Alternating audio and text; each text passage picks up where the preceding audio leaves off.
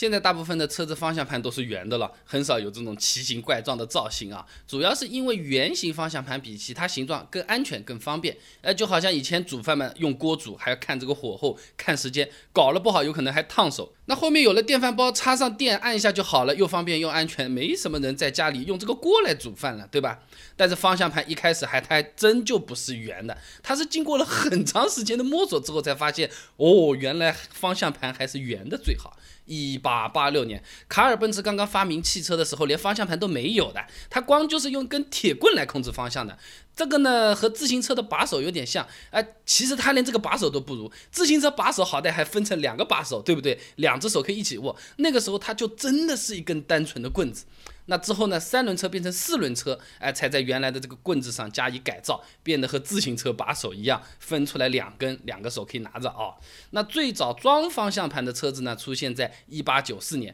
距离车子被发明出来已经过了八年了。这一年呢，一个叫做阿尔弗雷德·瓦切隆的人，哎，在世界上第一个汽车比赛，从法国巴黎到鲁昂的这么一个汽车大赛上，为自己的潘哈的。潘哈德牌这个汽车装上了圆形方向盘，算是第一个吃螃蟹的人了啊！这辆车也被认为是世界上最早有方向盘的车。到了一八九八年，圆形方向盘正式成为潘哈德旗下的汽车标配啊。不过这个时候啊，方向盘都是水平横置的，而不是倾斜面向驾驶员的。而它这个和大卡车、公交车的那种。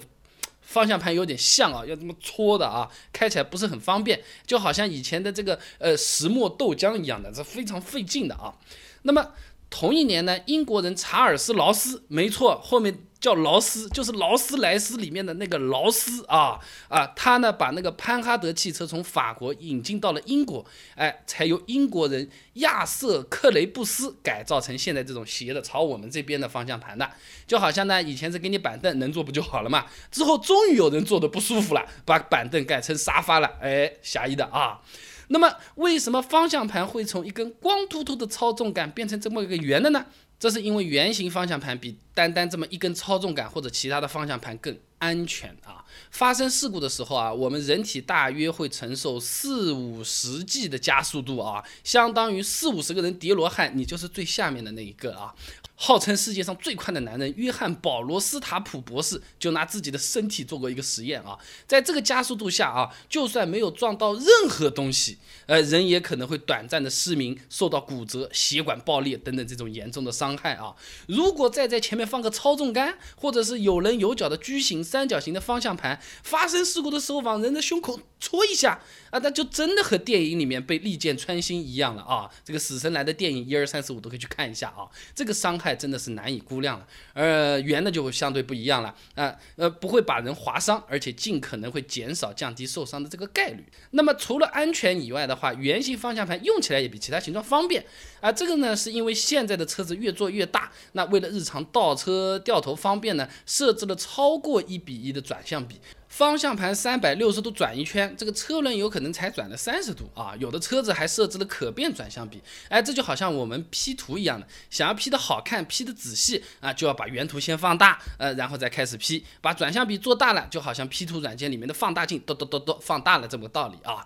呃，有一点微操的这个意思啊。那么这个手型的操控杆肯定是满足不了这种复杂的机械结构的，你就一根棍子，你怎么搞？三角形或者矩形这种形状呢，握在边上和握在脚上手感也是不一样。那转好几圈的时候啊。你就不知道你到底抓在哪里了啊！只有圆形这种的握哪里都一样的方向盘啊，你在这种狭窄的车库倒车啊，才不会让人这个左边两圈、右边两圈狂打方向盘的时候手忙脚乱。你就好像吃饭的时候，这个餐桌圆的桌子坐哪里都一样的，对不对？方的桌子你坐在四个直角尖尖上面，那就没有坐在平的那几条边缘上面要来的好了，对吧？那。而且圆形的圆周上面任意一点到方向盘中心的长度是一样的嘛？那这其实就意味着不管手握在哪里，方向盘这个杠杆的力臂长度是一样的，方向盘的轻重手感就不会因为握的位置不同而产生变化。啊，三角形、矩形，其他形状就做不到这个啦。啊，握在某一个地方，感觉方向盘好像有点重；握在另外一个地方，方向盘有一点轻。啊，这就可能对驾驶造成不良的影响。这就好像你爬楼梯，每一阶的这个台阶的高度都是一样的，那我们走的也舒服点。如果这个楼梯是豆腐渣工程没造好，哎，这一道门这么长的，这一道门这么低的啊，那黑灯瞎火看不见，你有可能一脚踩空摔一跤了，就是这个意思啊。有些朋友说了，那现在有些方向盘也不是圆的，啊。那比较常见的是英文字母 D 字形的平底方向盘。啊，但是这种方向盘呢，大致上也是圆的，是在最大限度保留圆形方向盘的这种实用、便利、安全性的同时呢，在设计上有了一些个性化的变化。那 F1 赛车的方向盘它就不是圆的嘛？啊，那是因为 F1 赛车基本上都是在高速飞驰，对转向比的要求不是很高的，那不需要自己停车倒库的好吗？再加上 F1 的驾驶舱也是非常非常狭小的，最后方向盘才会变成略带点方形的这么一个妥协的产物。啊，就好像说这口袋里实在没钱了，你就不要管好看不好看了，随便买件衣服能穿能保暖就可以了啊。那今天跟大家讲这个呢，也算是分享一下我自己的小好奇啊。那关于方向盘碰到最多的有可能是方向开着开着是不是好像有点歪，但是我好像又不确定。其实一个手机就可以轻松解决这样的疑惑。我自己做了个视频啊，教你一步一步怎么样自己的手机测自己的方向到底有没有跑偏，非常简单实用。呃，4S 店的售后也不能拿这个来抵赖。关注我的微信公众号“备胎说车”，回复关键词“方向盘”就能看视频了。那我这个公众号呢，每天都会给你一段汽车使用小干货，文字版、音频版、视频版都有，你可以挑自己喜欢的啊。哎，这方向盘打起来的时候，一会儿轻一会儿重。是什么情况？开车的时候觉得方向盘抖，到底是方向盘坏了，还是整个车子已经不行了？关注微信公众号“备胎说车”，回复关键词“方向盘”，通通都有资料给你准备好了。备胎说车，等你来玩哦。